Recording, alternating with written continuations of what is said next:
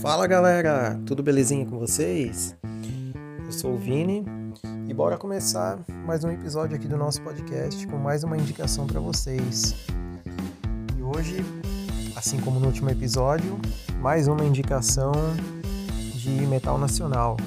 Estou falando do novo e primeiro, né, lançamento do do novo projeto da Fernanda Lira, a Cripta, lançou aí recentemente um álbum chamado Echoes of the Soul. E cara, sensacional. Para quem não sabe aí a Fernanda era da Nervosa, né? Junto com a Luana, que era a batera também, né? E aí elas se juntaram com a Tainá e a Sônia, né?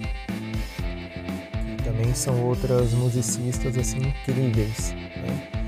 A Sônia, inclusive, eu conheço um pouco mais de tempo assim, porque eu sempre acompanhei a ex-banda dela, né? O Burning Witches. É outra banda muito bacana. Tem muitas pessoas que dizem que o Burning Witches é uma banda, digamos assim, um Judas Priest feminino. Tem algumas características, né? Não necessariamente soam exatamente iguais, né? Mas enfim, galera.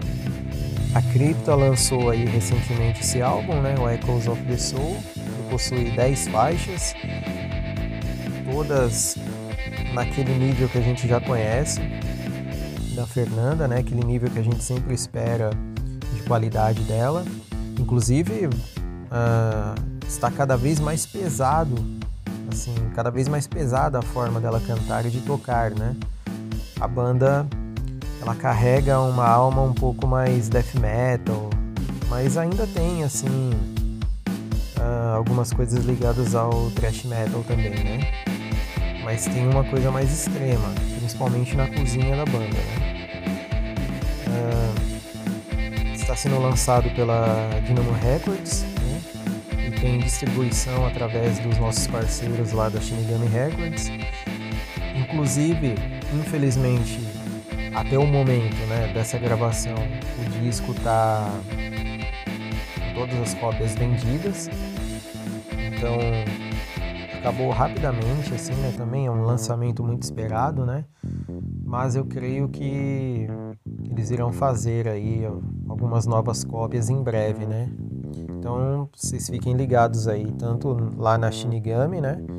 No perfil do, do Instagram, por exemplo, do Facebook, ou no próprio site da loja, né? Só procurar por loja Shinigami Records.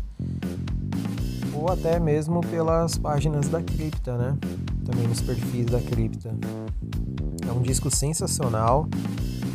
Ah, assim, tem uma produção muito boa, né? A produção, inclusive, foi feita ainda esse ano, né? lá em janeiro, no Family Mob Studio. Uh, foi feito pelo Arthur Riz, que já trabalhou com outras bandas aí que chamou, chamaram né, a atenção nos últimos anos aí, tipo Power Trip, Cold Orange, que é uma banda que chamou bastante atenção no ano passado, né? Uh, a masterização feita pelo Jens Bodgren, né? Que vocês aí devem conhecer também, principalmente pelo Sepultura, Borger, né? Acho que até o PF também já fez.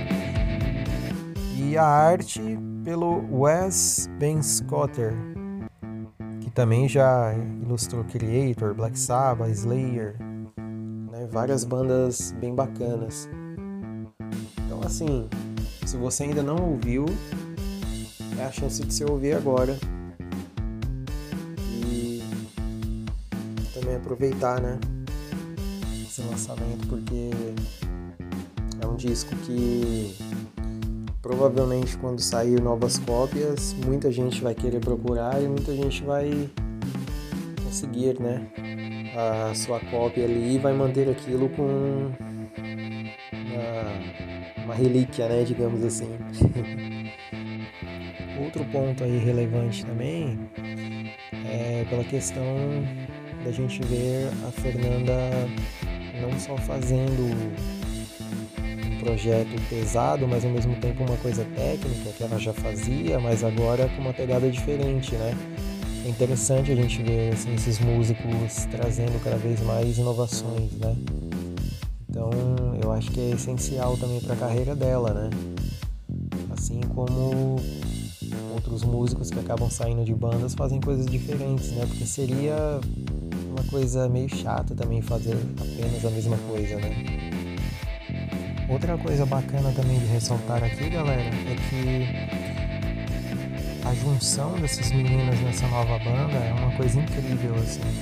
Parece que elas já tocavam há muito tempo juntas. Vocês irão perceber conforme a audição for sendo feita através da, das primeiras faixas ali. As primeiras quatro faixas já demonstram a, a qualidade e feeling que elas têm juntas. Então, não só a escolha do line-up foi uma coisa muito boa por conta dos nomes, mas também casou muito bem, né?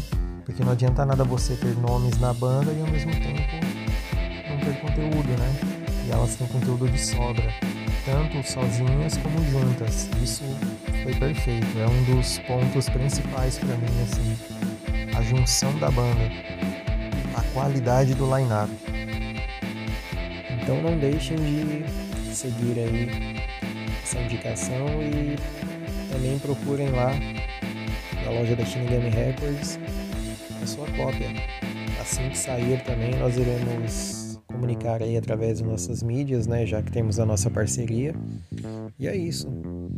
Não deixem também de seguir aí as nossas mídias e compartilhem o nosso conteúdo.